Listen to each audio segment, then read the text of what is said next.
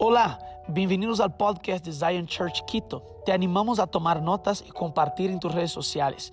Lo que Dios te habla puede ser de bendición para alguien más.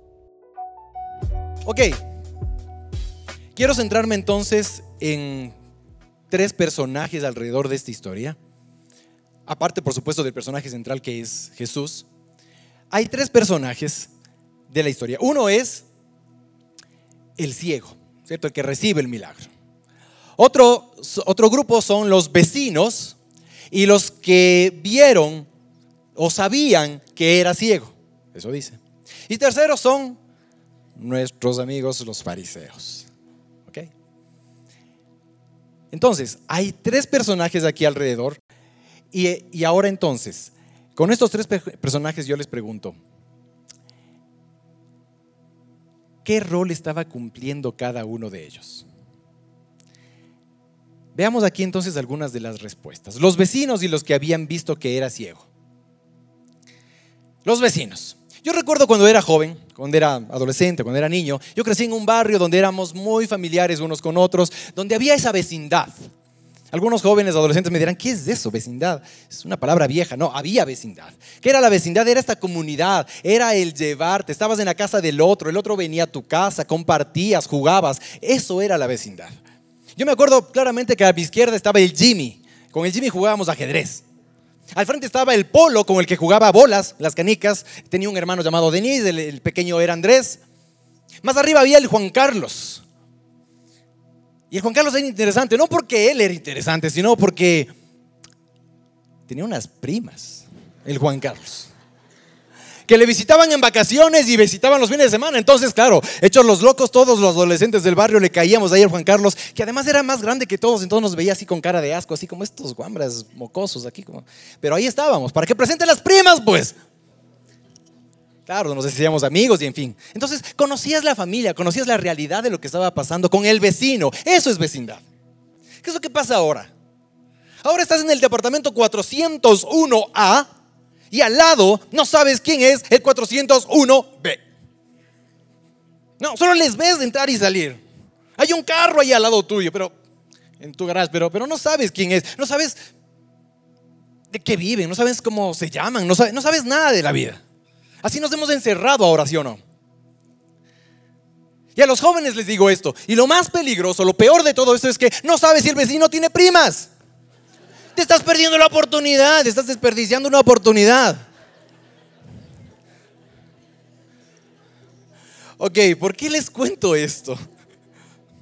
Es porque, para que entendamos a qué se refiere el vecino. Es decir, el vecino sabe del otro.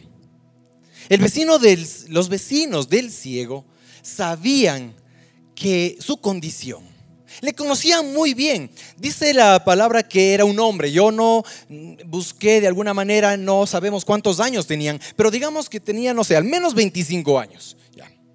Entonces, eran muchos años que los vecinos le conocían, sabían de qué sufría, sabía cómo vivía, ¿sí?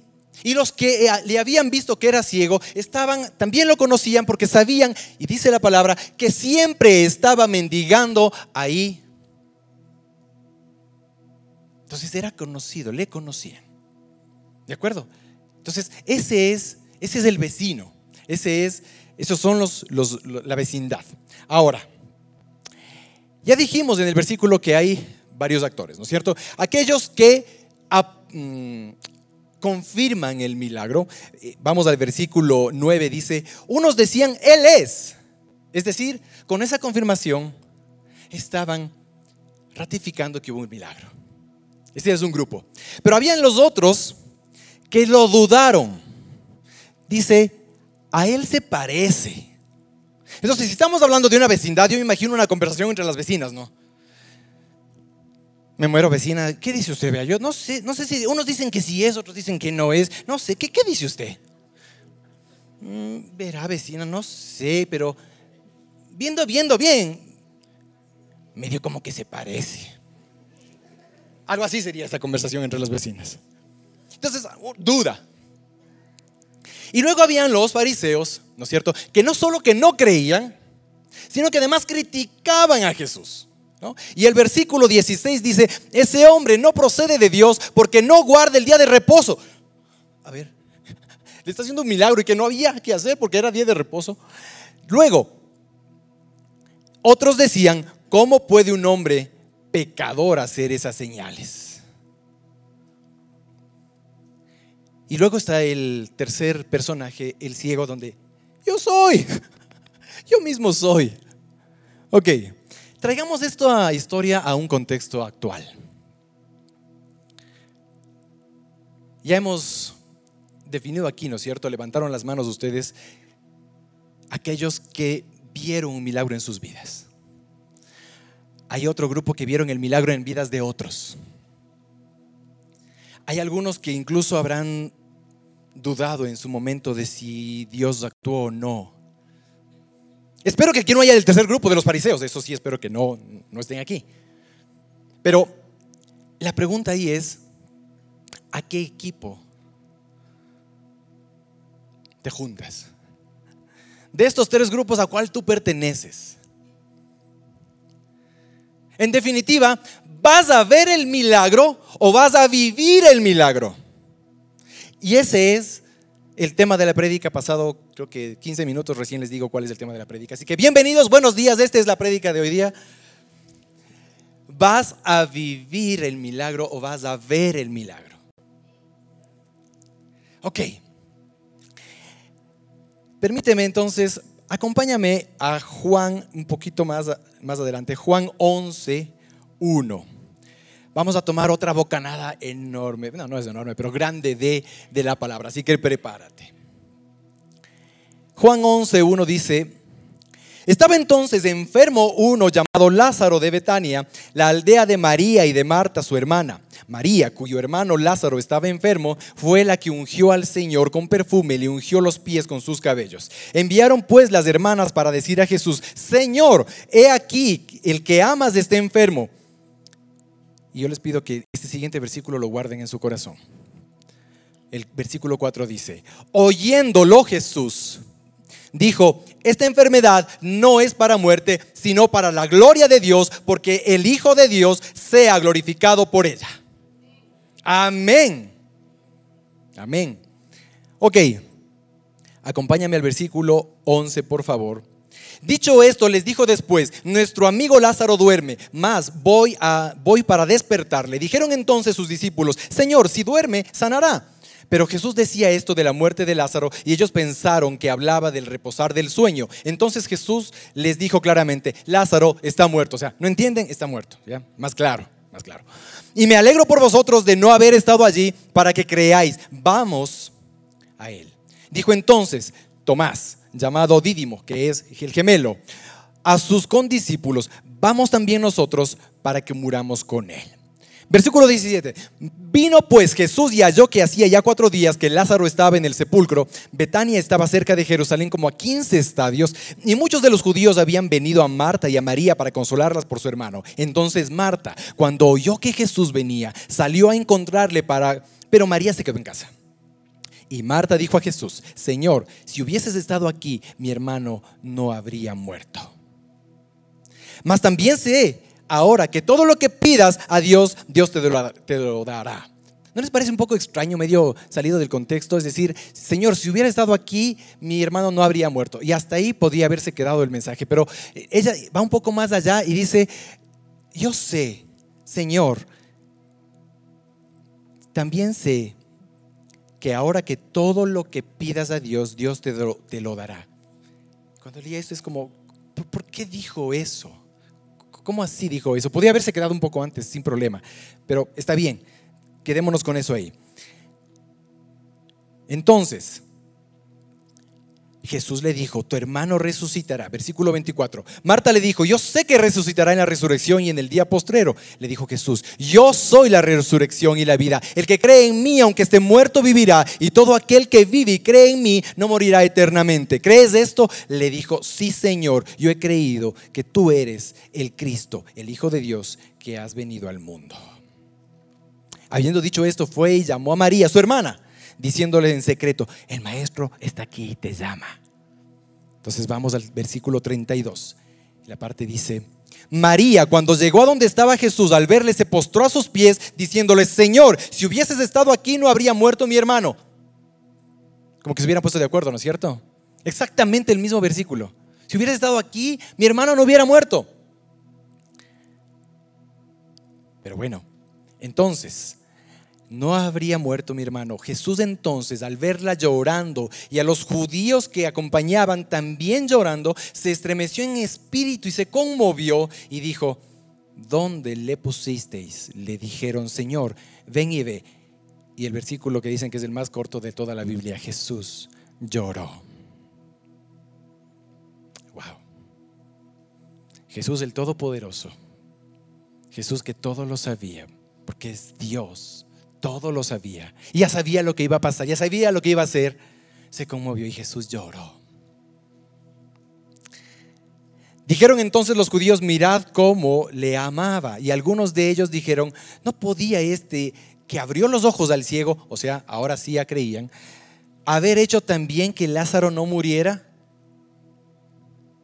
Jesús, profundamente conmovido, otra vez vino al sepulcro. Era una cueva y tenía una piedra puesta encima. Dijo Jesús, quitad la piedra.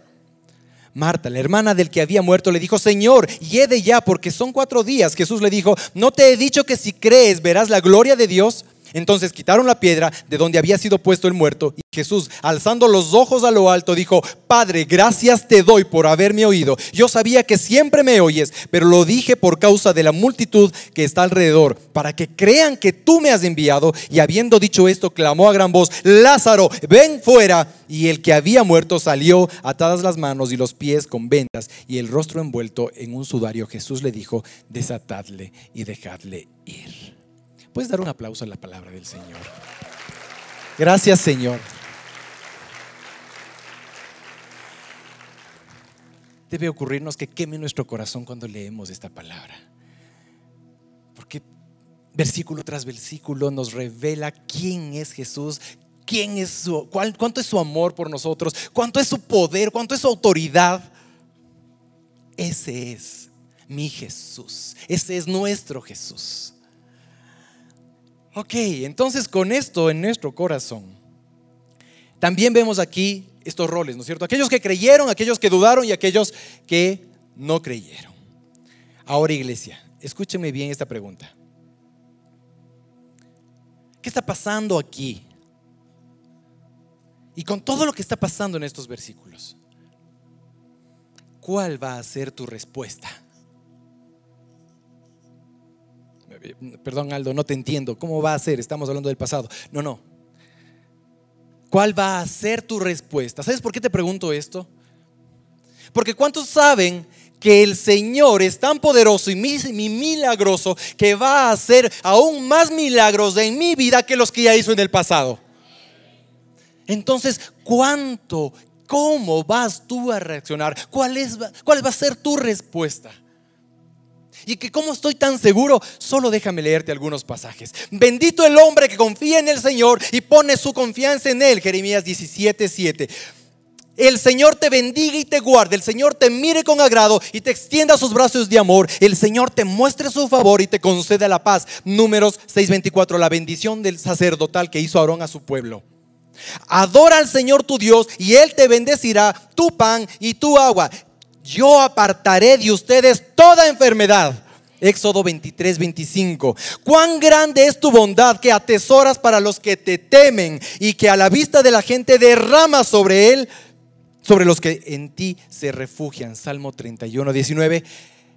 Y podríamos seguir y podríamos seguir.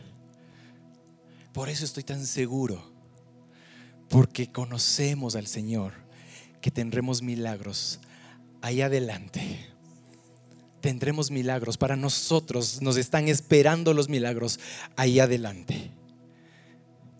Dicho esto, entonces entramos a los tres famosos puntos de la prédica. Tarán. La pregunta es, ¿qué posición voy a tomar ante el milagro? Porque sabemos que va a venir, ¿o no? Eso es seguro. Así como dicen, segurito, segurito va a venir. El tema es cómo voy a reaccionar, cómo voy a activarme, qué voy a hacer cuando llegue el milagro. Prepárate, porque está por venir. Ahora, entonces tenemos que prepararnos pensando cuál es la posición que vamos a tomar. La primera, el primer punto es, soy testigo del milagro. Y cuando somos testigos del milagro pueden pasar dos cosas. O te emocionas y nos emocionamos, ¿no es cierto? Al ver el milagro de alguien, entras en esa conexión y te emocionas y das gracias y lloras y está bien. O solo ves.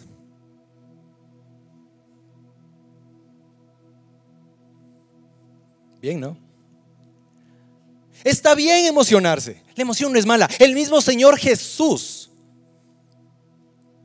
fue conmovido. Tuvo una emoción. La emoción es de tristeza profunda conmovido, que lloró por la muerte de su eh, amado hermano Lázaro. Entonces la emoción está ahí, es real. El tema es qué vas a hacer con la emoción. El tema es qué vas a hacer con la emoción, porque la emoción o te paraliza o te dispara a hacer algo impulsivo. O te sube o te baja y cualquiera de las dos opciones si tomas decisión en ese estado, seguro te vas a equivocar. El tema no es tener la emoción, el tema es qué vas a hacer con la emoción. Veamos a Jesús. Él toma, él tiene, él siente esa emoción y hace algo. Entonces él se posiciona. Entonces yo te quiero invitar ahora a que pienses desde ahora que ante una emoción, ¿qué decisión tienes que tomar?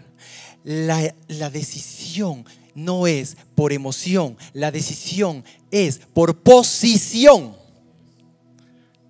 La decisión es por posición, no por emoción. ¿Cuál es la posición que tú ocupas en el reino de los cielos? ¿Quién eres en el reino de los cielos? ¿Quién eres aquí? Eres un hijo trayendo el reino de los cielos.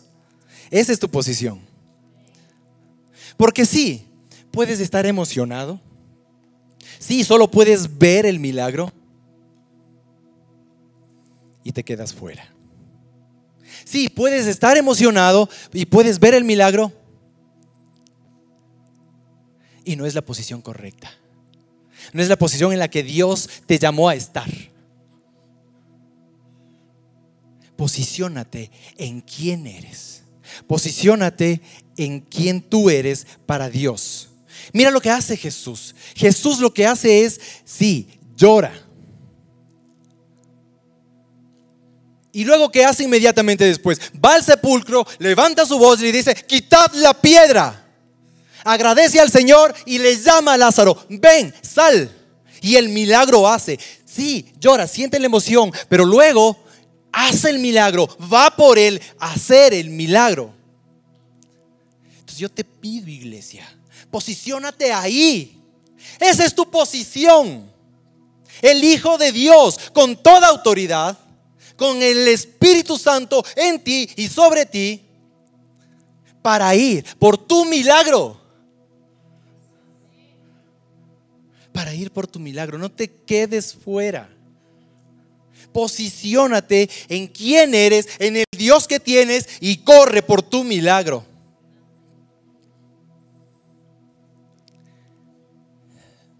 Iglesia, no te quedes en la tristeza. Iglesia, no te quedes en la desesperanza. No te quedes en la enfermedad, no te quedes en lo imposible, no te quedes en tu realidad, no te quedes en el dolor, no te quedes en el miedo. Iglesia, levántate, despierta y ve por tu milagro. Alza tu voz y di a esa piedra, quítate, porque tenemos autoridad o no. Levanta tu voz, quita la piedra y corre por tu milagro. Esa es la posición. Esa es la posición de hijo de Dios. Posiciónate, no en emoción, sino en esta verdad. Yo les decía, guarden eso en, su corazón. El versículo de Juan 11, 4. Vamos a traerlo para nosotros. yo te pido que lo que vamos a decir lo guardes en tu corazón. Ayer en el proceso, en el proceso Raíces hablábamos de los gritos de batalla, de los versículos de batalla. Que este sea uno de esos.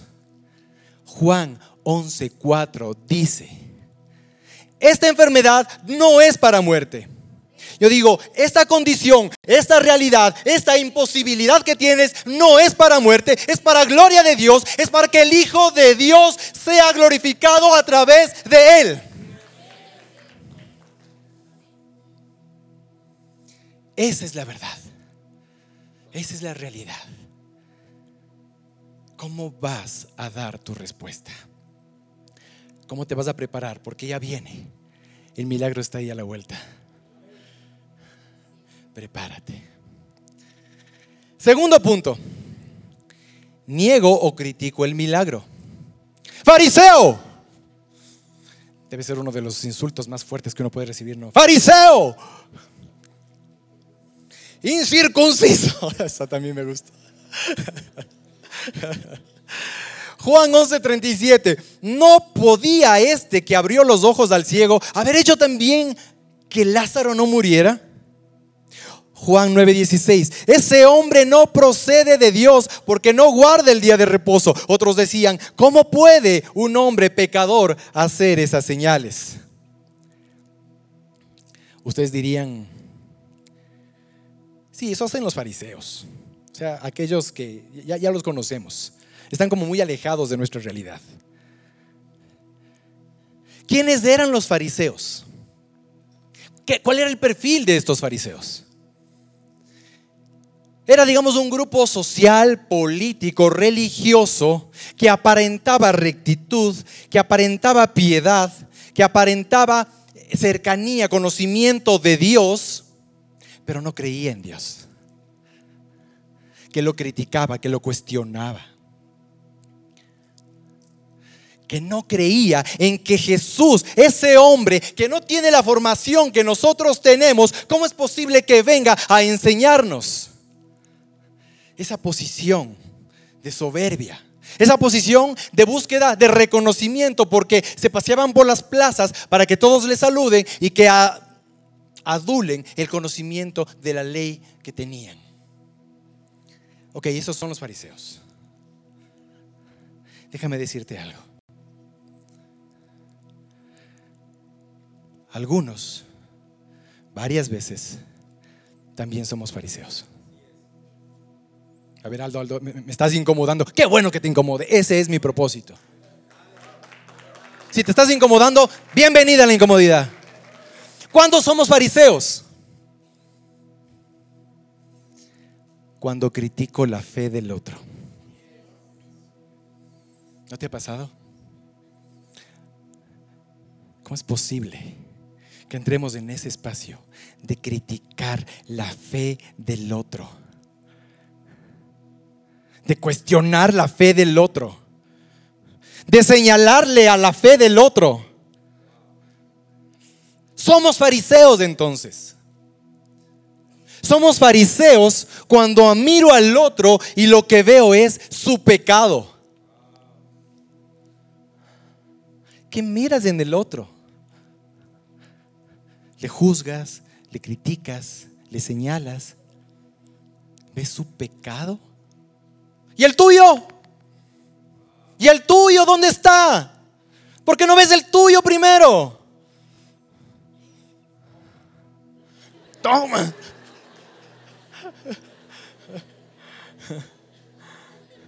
Wow.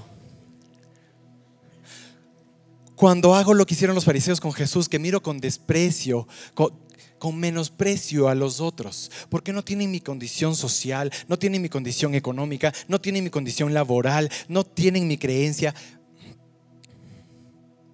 Voy más allá. No tienen mi don.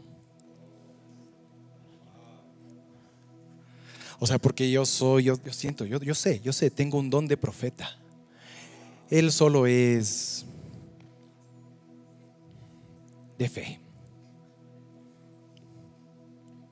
Wow. Somos fariseos. somos fariseos. Entonces hay que sacar el fariseo que hay en nosotros. Hay que reconocerle, mirarle al espejo y echarle fuera porque somos fariseos en más de una ocasión. Porque nosotros aún creyendo en Cristo podemos caer en estas cosas. Sí, claro. Pero somos de Cristo. Somos transformados por Él y su Espíritu Santo. Tenemos nuevamente, tenemos el carácter de Cristo, tenemos la mente de Cristo. Soy de Él. Mi vieja naturaleza quedó atrás. He aquí las cosas son hechas nuevas. Yo soy nuevo. Y lo que estuvo atrás no me determina. Si yo mentí antes, no soy mentiroso. Si yo pequé antes, no soy pecador. Si yo antes me drogaba, si antes era infiel, si antes vivía en pornografía, si eso no me hace ahora un alcohólico, un drogadicto, un adúltero. No, esa es mi condición antes. Yo hoy tengo nueva naturaleza y quiero caminar en ella. Aplaude. Si es para el Señor, más fuerte, porque eso es para el Señor. Gracias Dios. Tercer punto, vivo el milagro. Y aquí nuevamente encontramos dos personajes o dos situaciones. El ciego que vivió el milagro ¿no es cierto? El que fue testimonio del milagro, aquellos entonces que reconocen el milagro, y vemos lo que dice en Juan 9:11. Aquel hombre que se llamaba Jesús hizo lodo, me untó los ojos y me dijo, ve al Siloé y lávate. Y fui y me lavé y recibí la vista. Versículo 15. Me puso lodo sobre los ojos y me lavé y veo. Versículo 25. Una, cosa sé, que habiendo yo sido ciego, ahora veo. El que vive el milagro testifica del milagro. Una y otra y otra y otra vez. Para gloria del Señor y para que los demás crean. Entonces, si aquí estamos de acuerdo que todos recibimos un milagro del Señor, ¿qué es lo que deberíamos hacer 24/7? Testificar de lo que el Señor hizo en mi vida. Porque tú nunca sabes que lo que tú estás contando el Señor lo usa para llegar, para impactar al corazón de los otros. Ayer nos pasó algo hermoso en el proceso Raíces. Aquí una persona contaba como el milagro de la vida de su padre que tuvo COVID, una persona de 62 años con el 90 o 95% de probabilidades de muerte porque no le estaba funcionando. Así, el Señor en breve le sacó de esa condición sin secuelas, porque todos los médicos decían que además si acaso voy, vive, va a tener secuelas de esto y de esto otro, pero no, él se sanó completamente. Entonces él decía, gloria a Dios, decía ella. Y yo pregunté, ¿a cuántos de aquí de esta sala les llega y toman esa promesa? Levantaron a unos cuantos. Y ahora yo te digo, ese milagro puede ser tuyo, claro. Yo lo tomo. El testimonio, el poder del testimonio. Porque el Señor no lo hace una vez, lo hace siempre. Porque el Señor no lo hace con uno, lo puede hacer con todos.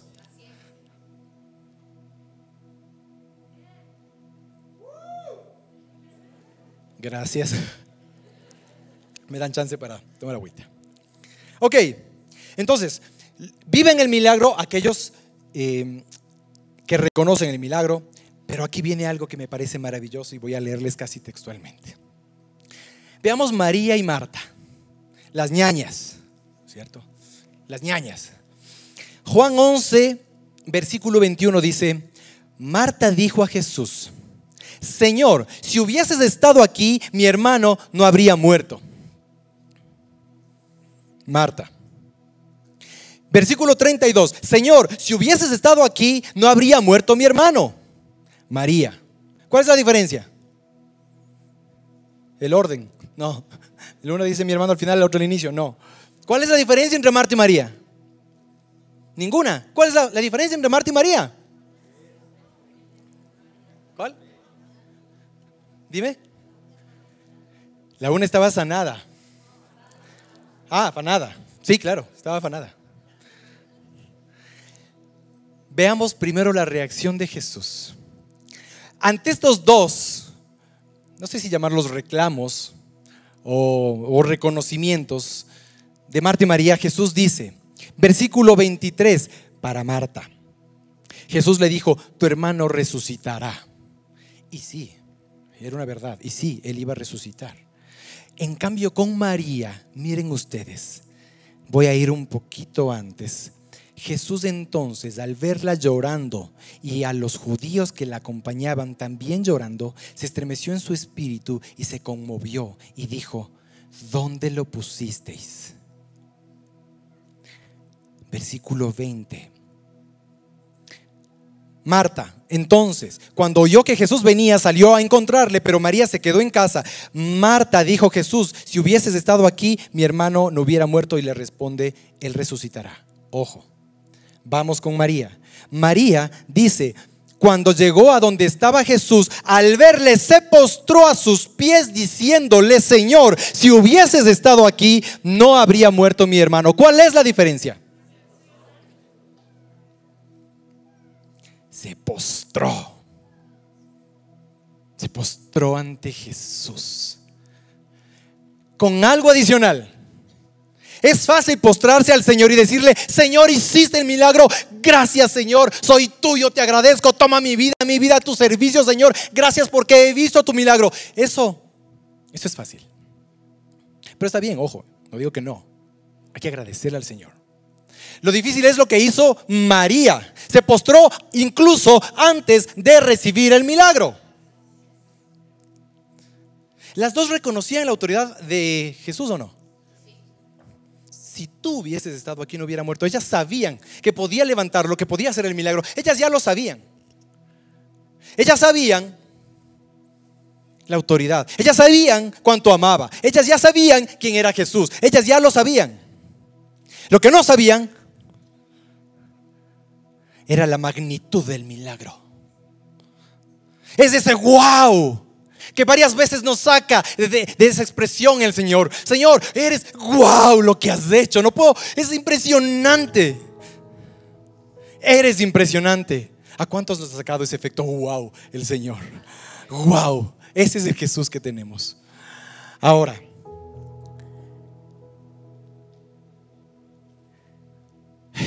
testimonio el poder del testimonio. Yo quiero contarles ahora una, un testimonio personal, un testimonio familiar. Dios ha sido extremadamente generoso con nosotros, extremadamente bueno. Nos ha visto, hemos visto su milagro una y otra vez y otra vez y otra vez en nuestras vidas. Como seguro nos ha pasado a muchos acá. Ustedes saben que tenemos un hijo con mi esposa. Con mi primera esposa, en mi primer matrimonio tuve un hijo. Los que saben la historia me cachan. Em, y en ese primer, en ese primer matrimonio, con mi primera esposa, ella en primer lugar, anatómicamente era extremadamente complejo que se embarazara toda la vida ha tenido problemas de endometriosis. Y el ginecólogo, además por una condición anterior de mi esposa, era como que nos estaba diciendo, o sea, no se emocionen, mm, es bien difícil que, que, Vero conciba. Pero paf, ahí está, el Señor quiso y nació Joaquín. Y él es desde ahí un milagro para nosotros. Ahora, estaba embarazada y desde el principio, recuerdo, de su embarazo, comenzó a tener problemas de infección en vías urinarias, que se fue complejizando al pasar de los meses y llegó al mes casi siete y el médico ve que la infección penetra la pared del útero y comienza a infectarle a todo el niño. Él estaba comiendo infección. Entonces el médico dijo, hay que sacarlo ya, este momento hacer cesárea, a sacarlo. Y cuando yo estaba filmando ahí, lo único que vi es que salió de mi esposa un pitufo. Era un azul completo. Estaba infectado todo él. Tengo la filmación, pero no creo que me dejen pasar acá, así que... Y estuvo así varias semanas en termocuna, en cuidados. Y lo que para los médicos también era súper complejo. Dios volvió a hacerlo. El milagro que ahora tiene 19 años. Ok, pero ese no es el milagro. Y bueno, gracias Señor. Gracias Señor.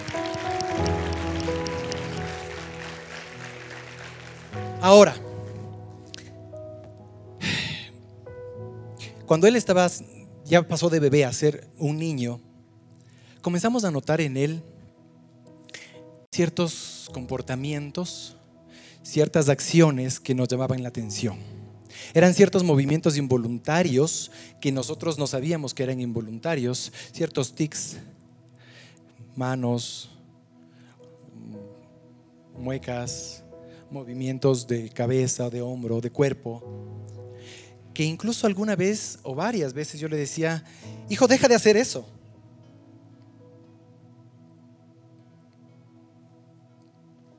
Y era involuntario. Él no estaba consciente de esos movimientos. Y lo primero que hacía era, era como negarlo. O sea, no, no, no pasa nada. Pero luego fuimos viendo que esto era persistente. Ok. Nos casamos, nos volvimos a casar ya con mi primera esposa, me volví a casar a los, cuando él tenía siete años. Y comenzábamos el matrimonio, el segundo matrimonio, con mi misma esposa. Gracias, Señor.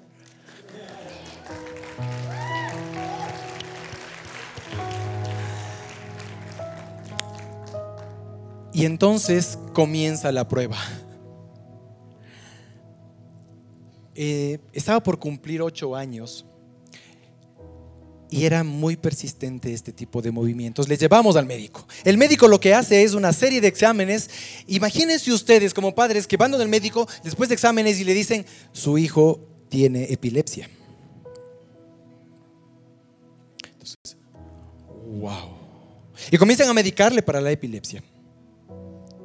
Y en un momento del tratamiento, estaba con, enfermo con, gripe, me parece, con tos, le damos un medicamento que choca con ese medicamento otro y comienza a empeorar la situación, aceleró de tal manera que fue una cosa impresionante. Llegó un día en que nuestro hijo no podía coger los cubiertos para alimentarse cuando tenía ocho años porque sus movimientos eran repetitivos y eran tan exacerbados, eran, tan fuertes que no podía coger los cubiertos.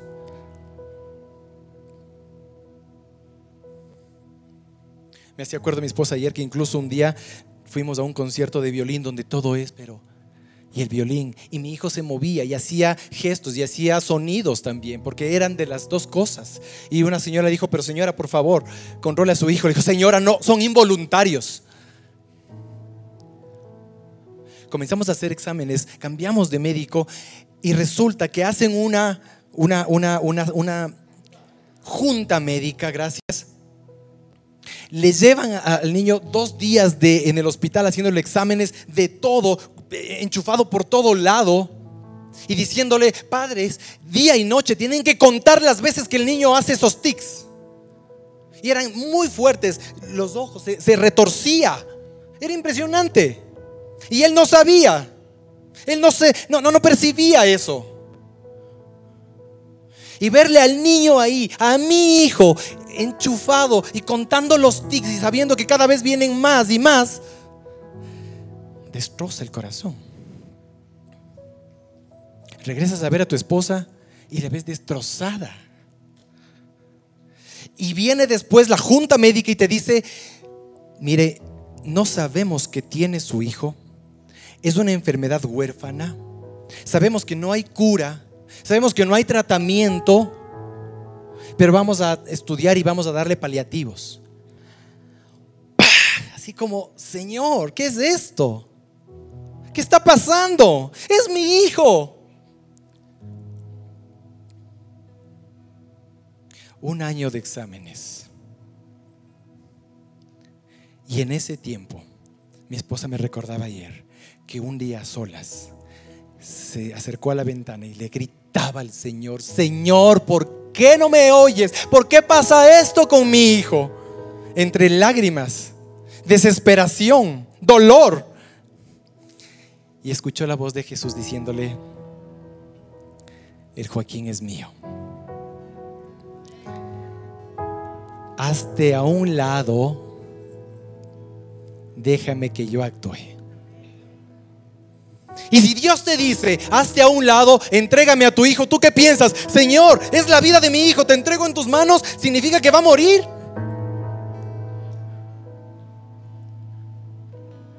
Y mi hijo un día en esa cama, en ese hospital, viéndole a su madre así, le preguntó, mamá, voy a morir. No, no vas a morir. Porque Él tiene un gran propósito en esta vida. Un año de análisis. Y el médico después nos dijo, el doctor Patricio Abad, científico, un estudioso del tema, comprometido con lo que hizo, nos guió mucho, nos ayudó mucho y nos dijo, él tiene síndrome de Gillet de Tauret. Entonces inmediatamente mi esposa, como es, se metió al internet. Mamitas, papitos, no se metan al internet a investigar. De verdad que no, por favor. No. Porque entiendes, ahí salen videos y, y bibliografía que, que son demasiado entendíamos que hay una serie de niveles y te presentaban los niveles más críticos con, con personas de síndrome de Tourette que tenían copropalia. ¿Qué es esto? Es el decir groserías, malas palabras, insultar y no te das cuenta. Hay una película, ¿no? Los talks. Y decíamos, Señor, es este, va a ser mi hijo, porque además el doctor nos decía que en la adolescencia esto se va a hacer más fuerte todavía. Él tiene nueve años, Señor. Entonces mi mujer lloraba, yo muchas veces solo me sentaba a un lado, solo a estar. Entonces, otro propósito de mi hijo en nuestras vidas, él, él tiene ese propósito. Él tiende puentes, Él junta, Él abre puertas. No saben cómo esta prueba nos unió tan fuertemente a este nuevo matrimonio con mi esposa.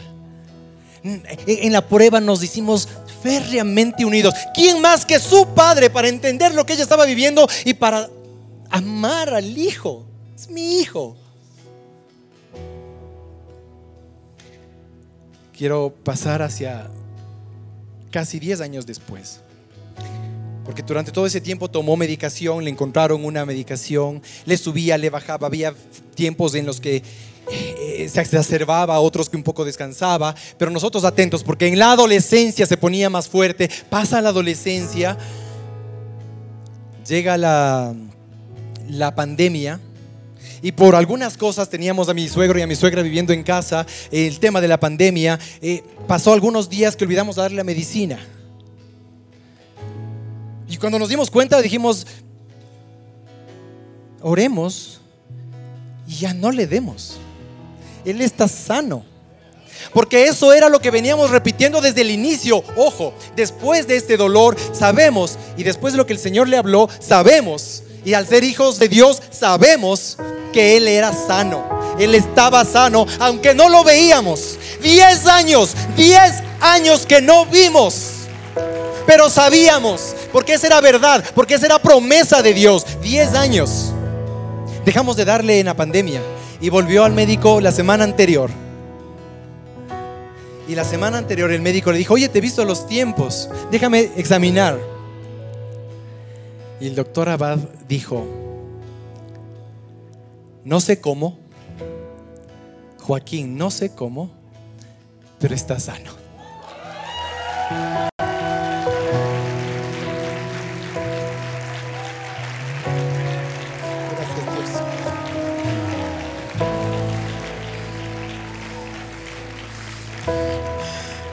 Mi hijo está sano. Y ahí dice el doctor, Ahí es donde los médicos, por más que le echemos cabeza, no sabemos. Y mi esposa le dijo, ¿sabe qué, doctor? Es Dios. Y él solo asintió. Es Dios. Ese es el Dios de milagros. Por eso es que esta familia, no desde ahora, desde mucho tiempo atrás, entregamos nuestras vidas al Señor, a su servicio. Esa es mi respuesta. Esa fue nuestra respuesta. ¿Cuál va a ser la tuya? Esa fue mi respuesta como familia al milagro de Dios. Un milagro y otro y otro y otro más. Esa es mi respuesta como familia a Dios. Aquí está mi vida y gracias al Señor, solo gracias al Señor estamos los tres sirviéndolo. ¿Cuál va a ser tu respuesta? Iglesia, ¿cuál va a ser tu respuesta al milagro que vas a ver, al que va a venir? Esperamos que este mensaje haya impactado tu vida. Suscríbete porque subimos nuevas prédicas todas las semanas.